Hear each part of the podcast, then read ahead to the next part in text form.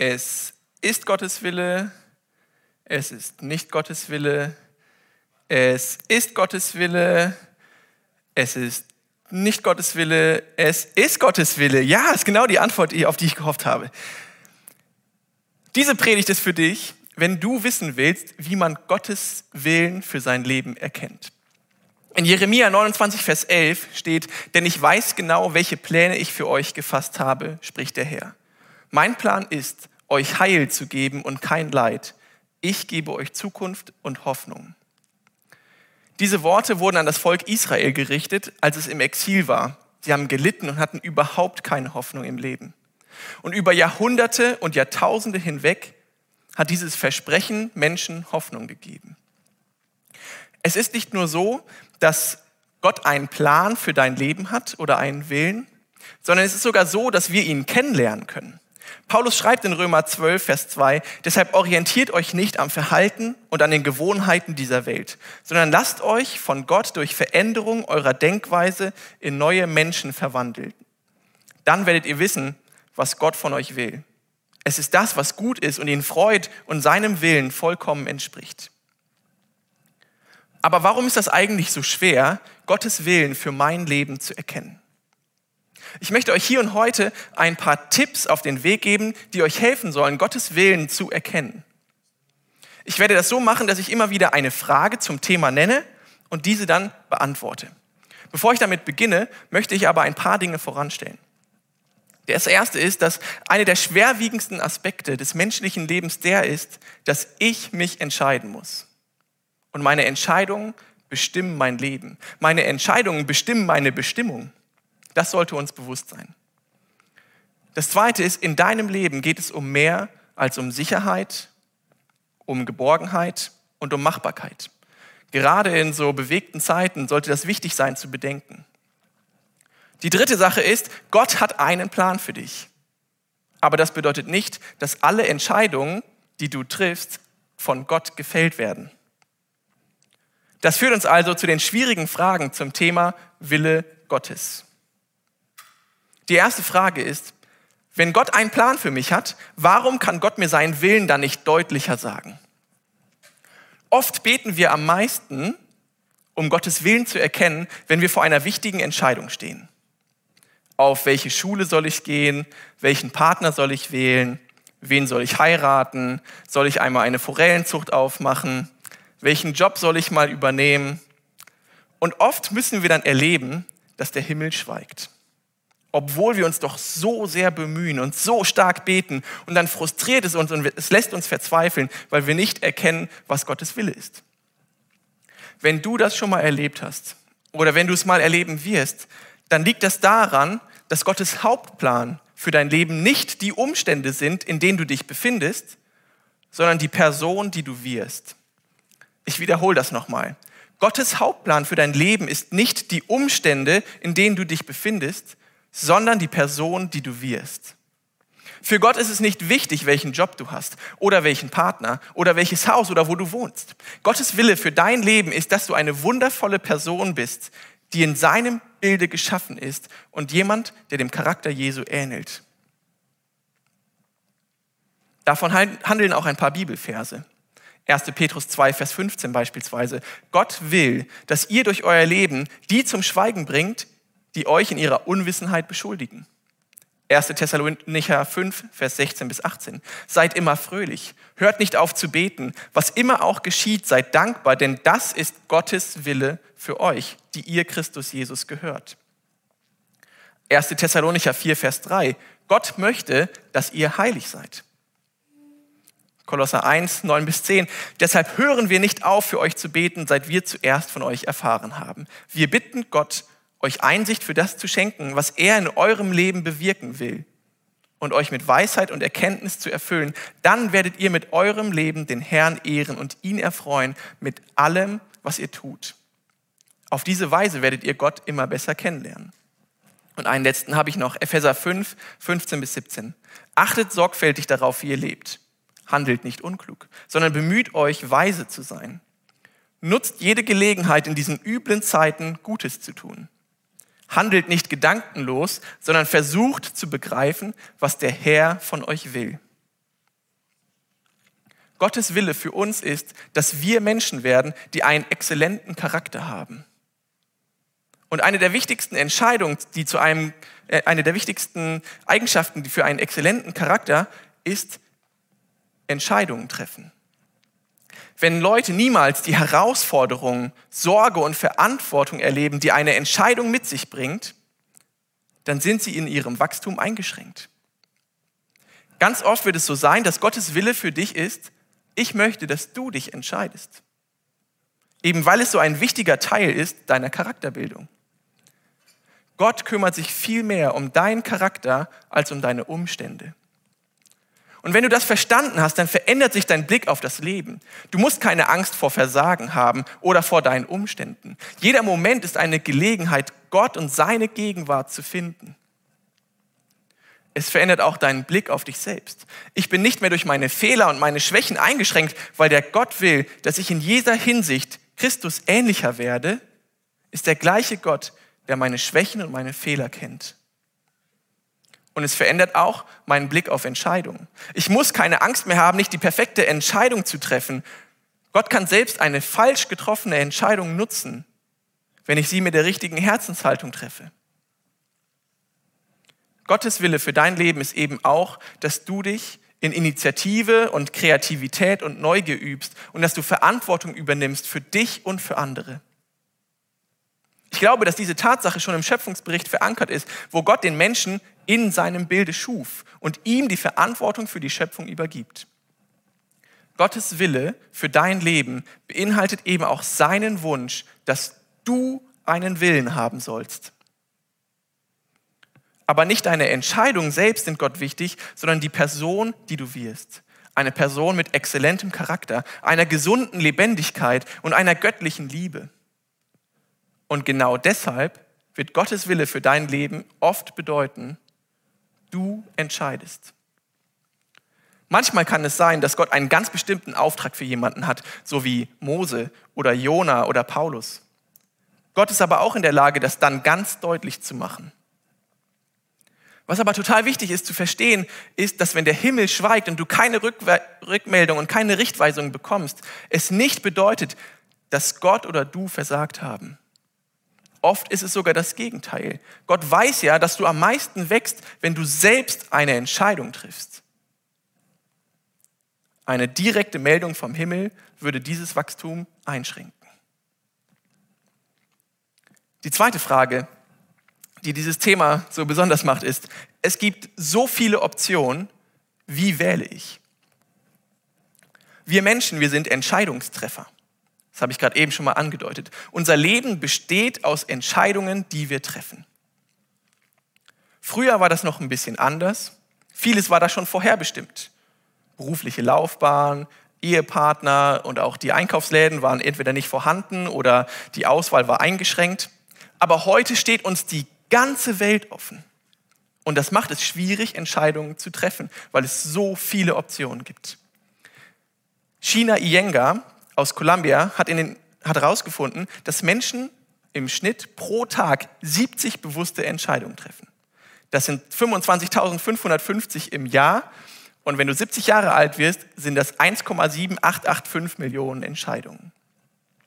Und vieles von diesen fast zwei Millionen Entscheidungen wird ausmachen, wer du einmal sein wirst.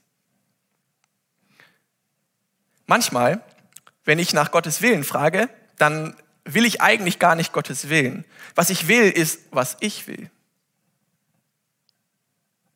Oder vielleicht habe ich auch ein bisschen Angst davor, diese Entscheidung zu treffen, weil ich die Verantwortung übernehme. Und deswegen übergebe ich lieber die Verantwortung an Gott, weil ich mich davor fürchte, was für Konsequenzen das haben könnte. Menschen haben Angst vor Entscheidungen. Oft liegt es an der Möglichkeit, falsch zu liegen Entscheidungen treffen löst Stress aus und Furcht. Menschen sind also nicht nur Entscheidungstreffer, sie sind auch Fehlervermeider, weil wir wissen, dass eine falsche Entscheidung unser Leben auch ruinieren kann. Wir schätzen unsere Freiheit auf der anderen Seite, aber wir fürchten die Fehler, die unser Leben zerstören.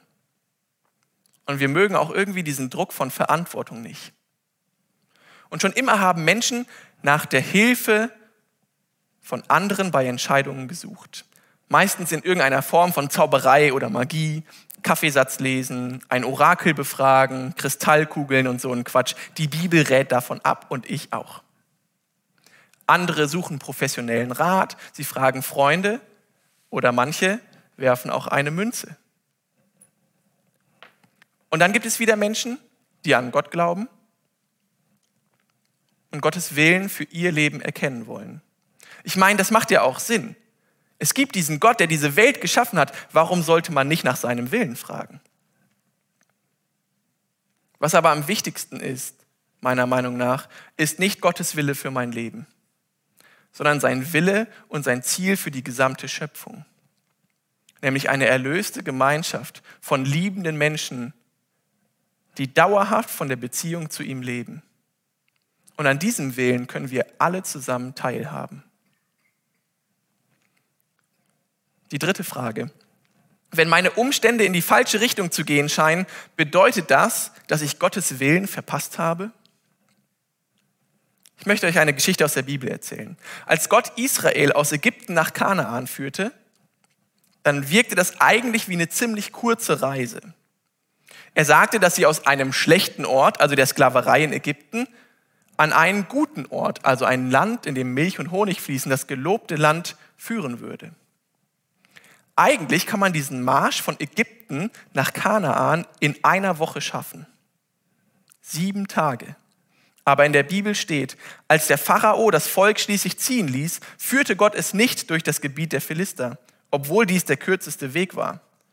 Gott sagte sich, wenn das Volk merkt, dass ihm ein Kampf bevorsteht, bereut es möglicherweise den Auszug und kehrt nach Ägypten zurück. Deshalb ließ er das Volk einen Umweg machen und führte sie durch die Wüste ans Rote Meer. Exodus 13. Ich liebe dieses Wort, ein Umweg. Sieben Tage Reise werden zu 40 Jahren und danach nochmal 40 Jahre. Für Gott war es anscheinend viel entscheidender, wer sein Volk war, anstatt wo und wie schnell. Und wer sein Volk in diesem Fall war, war mutlos, ohne Glauben, ohne Kraft. Ein Volk, das sich als Sklaven fühlte und verstand. Es brauchte nur einen Tag, um Israel aus der Sklaverei zu, zu kriegen. Aber es dauerte 40 Jahre, um die Sklaverei aus Israel zu kriegen. Also wurden sie in die Wildnis geführt. Die Wildnis ist ein Ort, wo niemand wirklich hin will. Vielleicht ist deine Wildnis eine Depression oder Einsamkeit. Vielleicht ist es Versagen, vielleicht ist es Schuld, vielleicht ist es Zweifel. Aber die Wildnis ist nicht nur ein Ort des Misserfolgs, es ist auch der Ort der Veränderung. Das Volk Israel wusste nicht, dass es sie 40 Jahre kosten würde, anzukommen. Und genauso wissen auch wir nicht, wie lange es dauern wird, bis wir ankommen und wo das sein wird. Wenn wir Entscheidungen treffen, dann wünschen wir uns vorher schon zu wissen, wo uns diese Entscheidungen hinführen werden. Aber wir werden das nie wissen. Und ich glaube, das ist auch gut so, weil wenn wir manchmal wüssten, wo uns eine Entscheidung hinführt, dann würden wir diese Entscheidung gar nicht treffen. In der Bibel gibt es niemanden, der sagt, okay Gott, ich bin bereit, wenn Gott ihn ruft. Mose, Gideon, Abraham, Jeremia, Jesaja, Esther, Ruth, Saul, ja sogar Jesus. Ich könnte die Liste fortführen. Zu schwach, zu alt, zu jung, zu sündhaft, zu gefährlich, zu reich, zu viel Gepäck. Sich bereit fühlen ist massiv überbewertet. Gott sucht nicht nach Bereitschaft, sondern er sucht nach Gehorsam. Als Gott Israel schließlich ins gelobte Land führt, sollen sie den Jordan durchqueren. Und sie steigen erst ins Wasser, und dann teilt sich der Fluss. Wenn sie auf einen Beweis gewartet hätten, dass, das, dass der Fluss sich wirklich teilt, dann würden sie da heute noch stehen. Also würden sie nicht, weil es ist tausende Jahre her. Aber es hätte ganz schön lange gedauert. Der Pastor Craig Groeschel von der Life Church in den USA sagte einmal, wenn du noch nicht tot bist, bist du noch nicht fertig. Aber ich würde sagen, wenn du noch nicht tot bist, ist Gott noch nicht mit dir fertig. Mose wählte Mord, David wählte Mord, Ehebruch und Vertuschung. Gideon wählte Furcht. Samson wählte Delila. Jona wählte Flucht. Petrus hackte einem Soldaten das Ohr ab. Und trotzdem stehen sie alle in der Bibel. Gott stößt Menschen nicht ab, die falsche Entscheidungen treffen. Er erlöst sie und er setzt sie wieder ein in seinen Plan. Wenn die Bibel nur von Menschen handeln würde, die perfekte und richtige Entscheidungen getroffen hätten, dann wäre die Bibel ein unfassbar kurzes Buch und Jesus wäre die einzige Person, die darin vorkommen würde. Du wirst Fehler machen, aber du bist kein Fehler. Die Fehler, die du gemacht hast und die du machen wirst, verhindern nicht, dass Gott mit dir noch etwas anfangen kann. Da bin ich mir sicher. Die vierte Frage lautet, wird Gott mir böse sein oder mich bestrafen, wenn ich eine schlechte Entscheidung getroffen habe? Gott ist dir nicht böse. Wenn wir heute nach dem Weg suchen, dann haben wir oft eine Stimme dabei, die uns sagt, wo es lang geht. Wir nennen das Navi. Trotzdem wir, verfahren wir uns manchmal total und sind komplett lost. Egal, ob wir nicht richtig aufgepasst haben oder dem Navi einfach nicht vertraut haben. Wenn das passiert, dann sind wir immer super geduldig, äh, ist das Navi immer super geduldig mit uns. Es sagt, Route wird neu berechnet. Bei Gelegenheit bitte wenden. Die Stimme sagt nie, du kleiner Blödmann, warum hast du mir nicht zugehört? Es wird nie sagen, oh, du denkst, du wärst so schlau, dann find den Weg halt alleine. Oder, weil du den falschen Weg gewählt hast, führe ich dich nie ans Ziel. Warum, warum sollte Gott weniger geduldig und liebend sein als sein Navi? In der Bibel gibt es Erzählungen von Menschen, die die falsche Entscheidung getroffen haben. Eine meiner Lieblingsgeschichten ist die vom verlorenen Sohn. Er verlässt seine Familie, sein Zuhause, er verprasst sein Erbe, entehrt seine Familie und landet am schlimmsten Ort, den ich mir vorstellen könnte, im Dreck bei den Schweinen. Und als er dann wieder bei Sinnen ist, ist er offen für Wegweisung und er wählt den Weg zurück nach Hause. Er wendet sein Leben, aber er rechnet fest damit, dass er für immer mit Plan B leben muss. Er sagt, ich verdiene es nicht, wie ein Sohn behandelt zu werden. Aber sein Vater sieht keinen Sinn darin, dass er für immer mit Plan B leben muss. Und so hat er einfach nur einen neuen Plan A. Er nimmt ihn wieder auf. Alle unsere Entscheidungen haben Konsequenzen. Für den verlorenen Sohn ist die Konsequenz, dass er die Zeit, die er bei den Schweinen verbracht hat, nie wiederbekommen wird und vielleicht auch einen seelischen Schaden hat, den er nicht wieder reparieren wird. Und auch der Schaden in der Familie ist groß. Aber das heißt nicht, dass er für immer mit Plan B feststeckt. Er hat einfach nur einen neuen Plan A. Ich denke, Gott ist super darin zu improvisieren. Er liebt es, Willkommen zurück Partys für Kinder zu schmeißen, die zurück nach Hause kommen. Und das kannst auch du erleben. Die fünfte Frage ist vielleicht sogar die spannendste. Woher weiß ich, dass das, was ich tue, gegen Gottes Willen ist oder dass es eben Gottes Wille ist? Ich habe gerade eben schon mal Römer 12, Vers 2 vorgelesen. Und gleicht euch nicht dieser Welt an, sondern lasst euch verwandeln durch die Erneuerung des Denkens, damit ihr prüfen und erkennen könnt, was der Wille Gottes ist, das Gute, Wohlgefällige und Vollkommene. Ich gebe euch jetzt fünf Tipps mit, wie ihr Gottes Willen erkennen könnt. Der erste Tipp, die Lehre Jesu. Ich denke, das ist die erste und die wichtigste Frage, die uns den Weg weisen kann. Steht meine Entscheidung im Einklang mit der Lehre Jesu oder passt es nicht mit dem zusammen, was er über innere Güte sagt?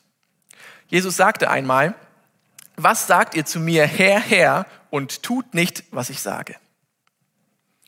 Ich glaube, das bedeutet, dass es Jesus vielmehr ein Anliegen ist, dass unser inneres Selbst in einem guten Zustand ist, als dass wir irgendwelche Regeln befolgen. Das kann so zusammengefasst werden, ist aber auch ein bisschen ernüchternd. Seid also vollkommen, wie euer himmlischer Vater vollkommen ist, sagt er an anderer Stelle. Damit will er aber nicht kleine Perfektionisten heranzüchten, sondern er will, dass wir weiter wachsen hin zu einer perfekten Liebe und Vergebung und Treue und Wahrhaftigkeit. Warum ist es so wichtig, Jesu Wege und seine Lehre zu studieren? Ich glaube, dass wir Menschen zu der Versuchung tendieren, unsere eigenen Wünsche zu vergeistlichen. So nach dem Motto, ich weiß ja, dass Gottes Wille für mein Leben ist, dass ich glücklich bin. Also im Umkehrschluss, um glücklich zu sein, brauche ich das und das. Also muss es Gottes Wille sein, dass ich das und das bekomme. Macht ja Sinn, weil er möchte ja, dass ich glücklich bin. Aber Jesus hatte eine große Klarheit in seiner Lehre, was gute Entscheidungen betrifft. Und seine Lehre ist es wert, dass ich meine Entscheidungen, Entscheidungen daran orientiere. Ich werde jetzt nicht jede Aussage von Jesus hier wiederholen, aber ein paar Aussagen und Fragen können dir vielleicht helfen, da Entscheidungen zu treffen und dich zu orientieren. Es liegt mehr Glück im Geben als im Nehmen, steht in Apostelgeschichte 20, Vers 35. Matthäus 6, Vers 25 sagt Jesus, sorgt euch nicht um euer tägliches Leben. Eine Frage, die du dir vielleicht stellen kannst, ist, folge ich der goldenen Regel? Die goldene Regel lautet so, behandle andere so, wie du von ihnen behandelt werden möchtest. Die andere Frage ist, ist meine Entscheidung im Einklang mit Jesu Lehre über Sexualität? Und ganz wichtig, hilft meine Entscheidung dabei, meinen Nächsten zu lieben? Es gibt noch viel mehr Fragen, aber die kannst du selber im Neuen Testament entdecken. Der zweite Tipp, Geistesgaben. Die Bibel lehrt, dass alle Nachfolger, die, die Jesus nachfolgen, den Heiligen Geist und mit ihm zusammen besondere Gaben bekommen. Gott hat dich ganz besonders begabt. Und wenn du diese Gaben entdeckst, dann hilft dir das enorm, Entscheidungen zu treffen und Gottes Willen zu erkennen. Vielleicht liebst du Gastfreundschaft oder du bist super gut darin, Menschen zu ermutigen. Vielleicht bist du gut in Administration oder bist ein guter Leiter. Wenn du weißt, was deine Gaben sind, dann triff Entscheidungen so, dass dabei deine Geistesgaben auslebbar sind. Das ehrt Gott und es bringt dir Freude. Der dritte Tipp, Nachhaltigkeit. Wir leben in einer Welt, die voll ist von erschöpften Menschen. Aber Erschöpfung ist nicht Gottes Wille für uns. Jesus sagt einmal, kommt zu mir, ihr alle, die ihr euch plagt und von eurer Last fast erdrückt werdet. Ich werde sie euch abnehmen.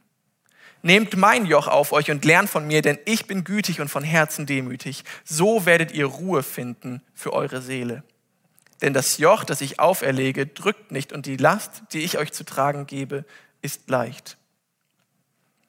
Wenn du eine Entscheidung triffst, dann überlege, ob die Auswirkungen dich nur herausfordern oder ob sie dich komplett erschöpfen. Das ist eine Sache, bei der man super Rat suchen kann. Freunde oder andere schlaue Menschen fragen. Der vierte Tipp. Geistliches Urteilsvermögen. In der Bibel werden wir aufgefordert, die Geister zu prüfen. Das steht in 1. Johannes 4, Vers 1. Ich möchte euch von einem Mann erzählen, der heißt Ignatius von Loyola. Wenn du noch nicht von ihm gehört hast, könnte es daran liegen, dass er im 16. Jahrhundert gelebt hat und er war Soldat. Und auf seiner Suche nach Ruhm hat er sich ernsthaft am Bein verletzt. Und dann überlegte er im Krankenbett, was Gottes Wille für sein Leben ist. Und er war hin und her gerissen zwischen zwei Optionen. Entweder weiter Soldat sein und äh, da war er sehr gut drin, also das hätte ihm auch so gewisse Freude bereitet. Oder aber ein Leben im Dienst Gottes. Beides konnte er sich gut vorstellen. Also überlegte er sich und er stellte sich vor vor seinem inneren Auge, wie wäre es, wenn ich Soldat bin oder wie wäre es, wenn ich als Mönch im Dienst Gottes bin. Und er machte das mit einer großen Ernsthaftigkeit und während er sich vorstellte, wie er als Soldat lebte und ähm, ja, ihr wisst ja, was Soldaten so tun, ähm, da hat sich seine Freude und seine Überzeugung verringert. Als er sich aber vorstellte, wie es wäre, im Dienst Gottes und der Menschen zu stehen, wurde seine Freude immer größer und seine Entscheidung stand fest. Wenn du die richtige Wahl treffen möchtest, dann sei offen für alle Alternativen. Denke jede Möglichkeit zu Ende und dann frag dich diese Fragen. Wird mich diese Entscheidung näher zu Gott bringen oder weiter weg? Ist meine Entscheidung vereinbar mit der Person, zu der Gott mich geschaffen hat? Das sind wichtige Fragen und Kriterien. Und wenn du checkst, dass Entscheidungen zu treffen Stress in dir auslöst, dann kann dir das helfen, eine Illusion zu umgehen. Die Illusion von Frieden und einfach. Ich denke, das ist eine der größten vergeistlichen Lügen, die wir haben im Christsein, wenn es um Entscheidungen geht zumindest. Die Ich habe da keinen Frieden drüber Ausrede. In dieser Lüge oder Ausrede nehmen wir die Gegenwart von Beunruhigung oder Sorge als eine übernatürliche Begründung, um eine Herausforderung zu vermeiden, anstatt sie einfach als das zu sehen, was sie ist, nämlich ein Anzeichen von emotionaler und geistlicher Unreife. Warum folgst du nicht Gottes Ruf in die Mission?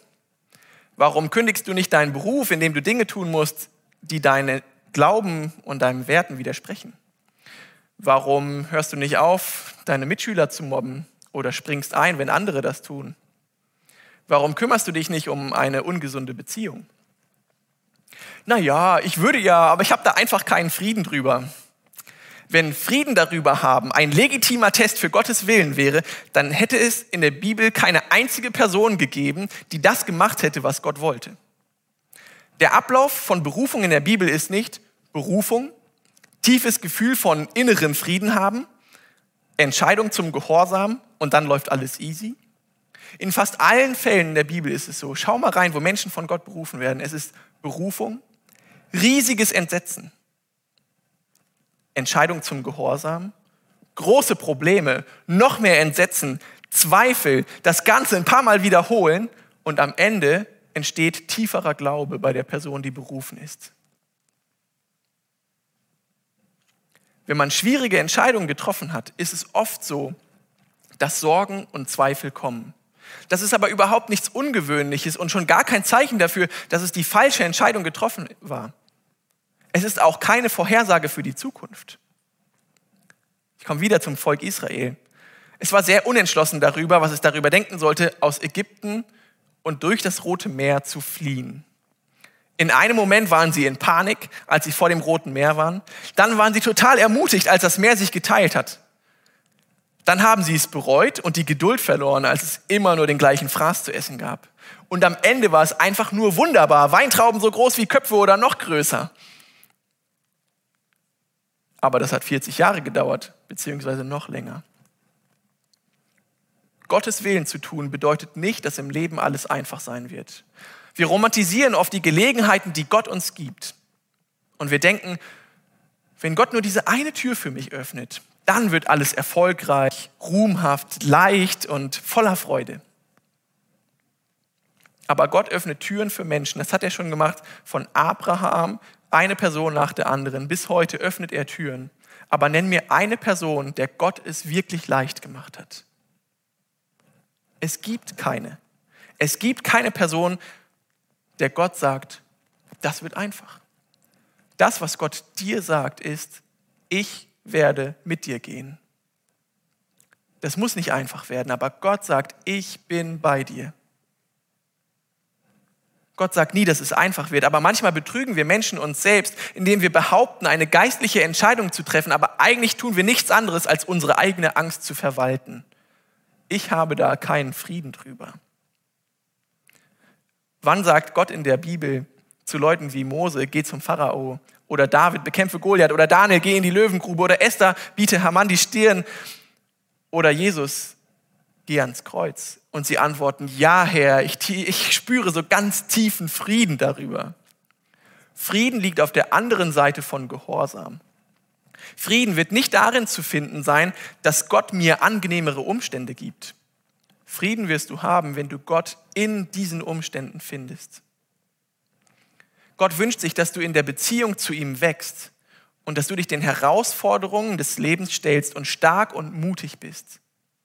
Lass dich nicht von diesen Worten Frieden und einfach verleiten, eine Entscheidung zu verpassen, wo du Gott treffen könntest. Gott hat uns einen eigenen Willen gegeben und ich glaube, dass er das bewusst gemacht hat und er hat Freude daran. Aber ich würde auch sagen, unser Wille hat alleine relativ wenig Macht. Unser Wille wurde gemacht, um Gott hingegeben zu werden. Wenn du eine Entscheidung triffst, dann überleg mal, bin ich bereitwillig oder bin ich eigenwillig?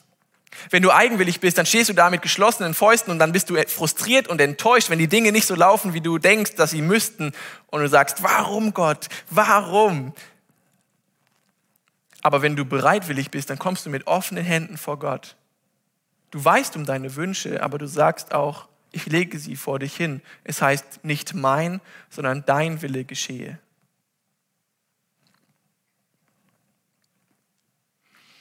Ich rede jetzt schon ziemlich lange, ich weiß nicht ganz genau, wie die Minuten sind. Es gibt noch ganz viele Dinge, die man über den Willen Gottes sagen könnte. Und ich würde sie dir auch am liebsten mitgeben. Ich möchte noch ein paar Fragen ganz kurz beantworten, nämlich welche geistlichen Übungen kannst du tun, um Entscheidungen zu treffen und Urteilsvermögen zu lernen? Ich mache das wirklich ganz kurz, versprochen. Das erste ist Gebet. In Jakobus 1, Vers 5 steht, wenn es aber einem von euch an Weisheit fehlt, bitte er Gott darum und sie wird ihm gegeben werden. Das zweite ist Stille und Ruhe.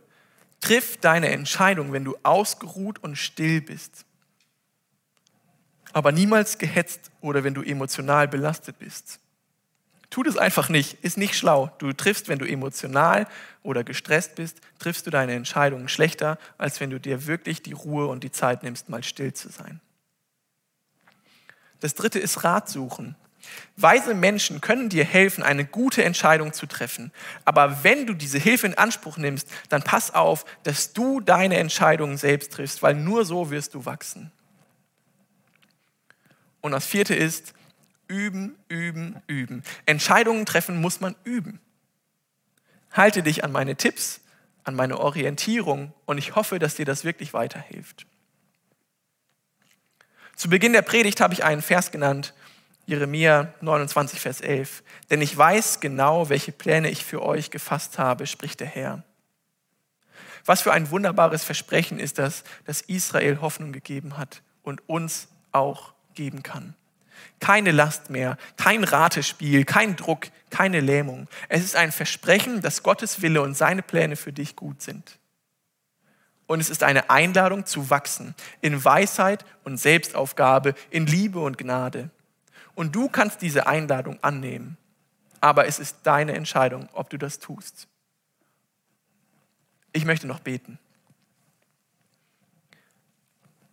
Vater im Himmel, es ist so schwer, Entscheidungen zu treffen, die gut und richtig sind.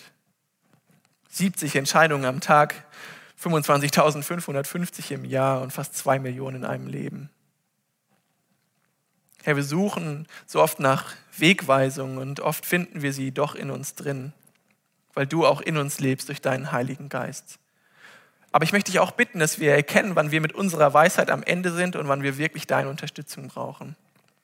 Herr, hilf uns deinen Willen erkennen und hilf uns, ja wirklich so zu leben, wie du es von uns willst. Lass uns Menschen werden, die in deiner Liebe, in deiner Treue, in deiner Wahrhaftigkeit und deiner Vergebung wirklich leben, so dass es zu anderen Menschen hinausstrahlt. Lass uns eine Gesellschaft sein von erlösten Menschen. Darum bitte ich dich, Herr. Amen.